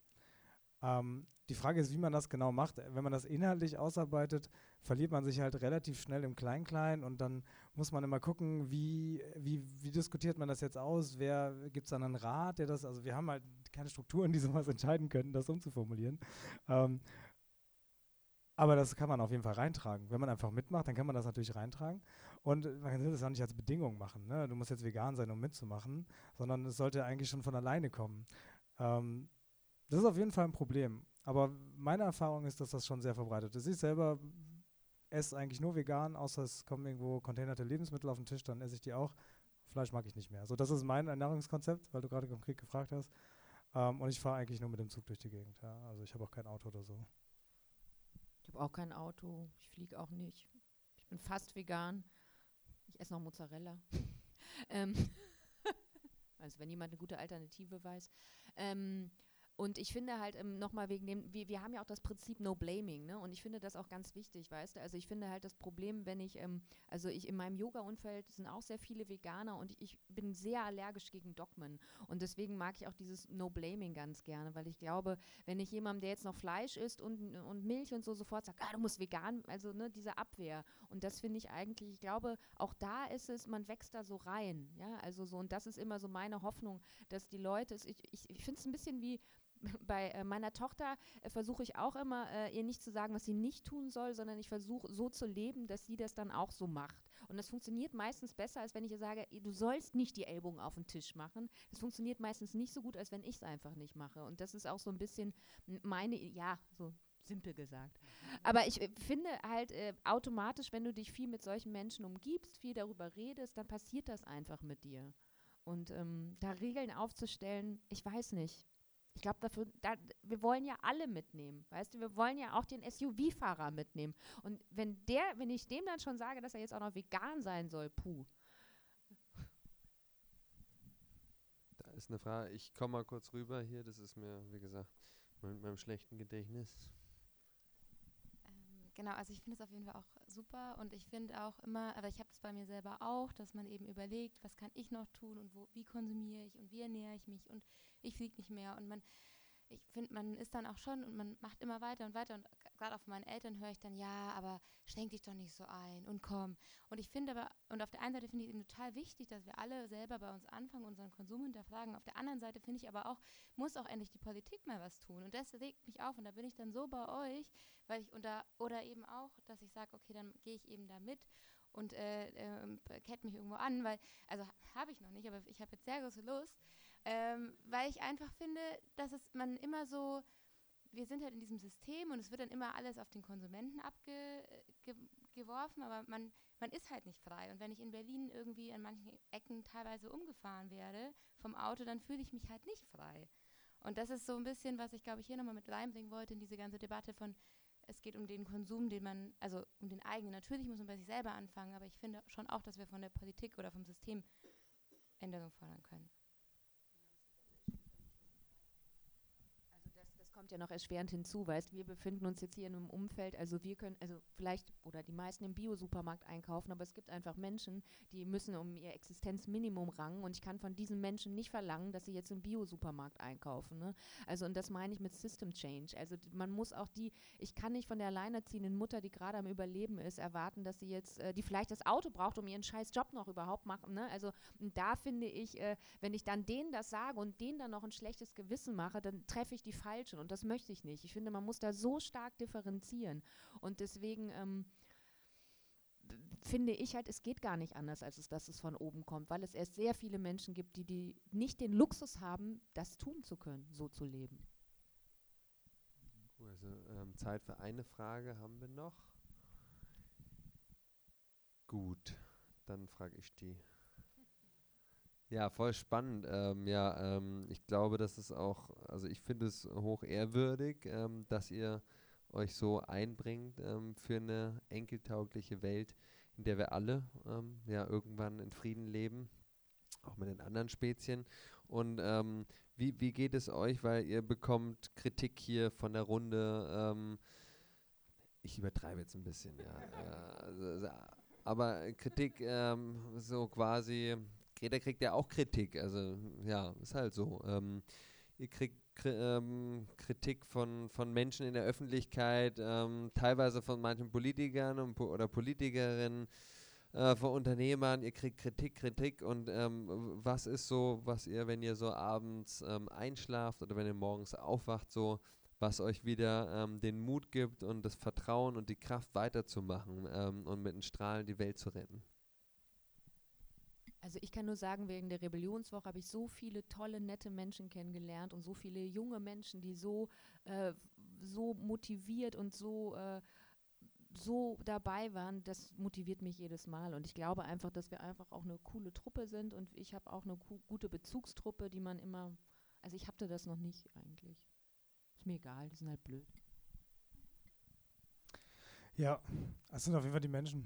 Also das sind die Menschen, die man kennenlernt und mit die Menschen, mit denen man irgendwie zusammen auf der Straße ist oder mit denen man zusammen Ewigkeiten diskutiert oder ich weiß nicht, wie viele Stunden ich moderiert habe in letzter Zeit und Methodiken beigebracht habe, wie Menschen gemeinsam Ideen entwickeln können. Und das macht aber immer unglaublich viel Spaß, weil man dabei immer Räume betritt. Und das ist meine Erfahrung bei allen klimaaktivistischen Bewegungen. Ich rede jetzt gar nicht so isoliert von XR, in denen so viel Freiraum herrscht für Menschen. Und was dabei rumkommt, ist einfach der Wahnsinn. Ich habe in Berlin Menschen getroffen. Ich, ich habe acht Jahre lang Unternehmen beraten. Ich weiß eigentlich, wie Menschen, wenn sie in so festen Strukturen sind, mit welchen Eigenschaften sie dort nicht gehört werden und nicht durchkommen und äh, sich auch nicht irgendwie an einer Entwicklung von irgendwas beteiligen, sondern einfach nur machen und untergehen. Und ich würde sagen, dass dieser, diese, diese, diese Vielfältigkeit, die dieser Raum zulässt, für so unglaublich kreative Lösungen immer gesorgt hat für diese Probleme und für Ideen und auch in den Diskussionen abseits davon, wie wir jetzt mit der Blockade weitermachen, sondern einfach über alle möglichen Dinge, ein Freiraum geschaffen wurde. Und das so viel Tolles in so vielen Menschen steckt, äh, ermutigt mich, dass ich jetzt die ganze Zeit weitermache und ich werde weiter vernetzen und ich werde weiter versuchen, dass Menschen aktiv werden. Und da ist mir das Label so ein bisschen egal. Ich glaube, deswegen bin ich ein bisschen immun vor dieser ganzen Kritik. Also ja, kommt immer was Neues. Es geht weiter. Ja, und ich glaube, wenn du den Finger rausstreckst, das kennst du doch von dir selber auch mit deinen Sachen, irgendjemand wirft immer was drauf. Cool, dann habe ich sogar noch eine aller, aller, aller, allerletzte Frage. Ähm, es war ja die Frage von mir und auch ähm, seitens Publikum quasi was Konkretes, was wir tun können. Ähm, und das wollte jetzt, wir haben wir schon ein paar Sachen gehört, also Kleber, Bundestag und vorher auf jeden Fall einen Workshop besuchen. Ähm, und ein Buddy, ein Kollege oder Kollegin, Freundin mitnehmen. Ähm, was könnt ihr noch an einer Sache, eine Sache, die ihr uns mitgeben könnt, damit wir es eben schaffen, die Kurve zu kriegen? Die wir alle vielleicht so mitnehmen können. Also weil vielleicht traut sich auch nicht jeder das mit dem Kleber oder so. Ich glaube, man darf die Hoffnung nicht verlieren. Ich glaube, man muss einfach viel mehr reden. Also darüber reden mit allen Menschen in seinem Umfeld und mit seiner Familie und auch mit den ganzen unangenehmen Situationen, die einem da so mitbringt, weil wir leben halt in so einer, in so einer komischen Dissonanz. Das passt alles nicht zusammen und da müssen wir drüber reden. Kommunikation ist das, was uns zusammenhält. Ja? Also alles kommuniziert miteinander und wir als Menschen kommunizieren auch miteinander und da müssen wir uns viel bewusster darum kümmern. Also einfach reden, reden, reden äh, und dem Reden auch Raum lassen, sich mal Gedanken machen, wie man redet und über Kommunikation nachdenken. Voll schön, dann sage ich dazu auch noch was. Ähm, weil ja, reden, ich finde es super und ich finde es auch stark, dass wir uns heute Abend die Zeit genommen haben zum Reden und auch zum, zum Lauschen und zum Nachdenken und zum Innehalten, auf, auf sein Herz vielleicht mal hören. Und was ich einfach nur auch noch mitgeben kann, neben dem Reden, was super gut ist und zuzuhören, ähm, dass es total wichtig ist, auch ins Handeln zu kommen. Und da Schritt für Schritt. Also wirklich, es gibt so viele große Visionen, die wir haben, wie wir irgendwann alle nachhaltig leben. Aber zu gucken, was kann ich Schritt für Schritt, jedes Mal, wenn ich ein Essen mir kaufe, jedes Mal, wenn ich irgendwelche Dinge kaufe, jedes Mal, wenn ich irgendwo verreise. Also wir haben so viele Dinge, wo wir immer mit Konsum und Dingen auseinandergesetzt werden. Und jedes Mal im Bewusstsein ähm, das zu haben und zu tragen und zu gucken, was kann ich heute vielleicht wieder ein bisschen mehr machen. Mein Ökokonto umstellen, ähm, Ökostrom und viele kleine Dinge, dass die auch ähm, schon eine Wirkung haben. Deswegen vielen, vielen Dank euch. Ihr könnt jetzt, wie gesagt, den Laden leer shoppen und die Welt ein bisschen besser machen. Glaube ich zumindest. Ähm, und ich wünsche euch ja vor allem ganz viel Spaß. Äh, wir werden im Januar den nächsten Surplus Talk haben mit dem Bundesverband ähm, Vorstandsvorsitzenden der Tafeln, äh, Jochen Brühl, super spannend. Ähm, der hat jetzt auch ein Buch rausgebracht und die Tafel retten schon 260.000 Tonnen pro Jahr. Also ich weiß nicht, ob ihr euch das vorstellen könnt, aber das ist ganz schön viel. Ähm, das ist nämlich eine Lkw-Ladung, sind so 33 Tonnen. Ähm, und Surplus rettet jetzt irgendwie so 3000 Tonnen pro Jahr, also die sind schon äh, 100 Lichtjahre uns voraus. Ähm, und ja, wird auch super spannend und ansonsten ähm, danke euch fürs, egal was ihr macht, egal wo, über euer Nachdenken, Nachsinnen, auf euer Herz hören, auf euer Wirken, in egal welcher Ebene der Gesellschaft. Wir brauchen uns alle, damit wir diese Transformation ähm, schaffen können. Vielen Dank euch, dass ihr euch die Zeit genommen habt und ähm, auf ein ja, einen guten Ausklang vom Abend. Vielleicht seid ihr auch noch ein paar, Fra paar Minuten da für ein paar Fragen, die noch so kommen. Alles Liebe euch.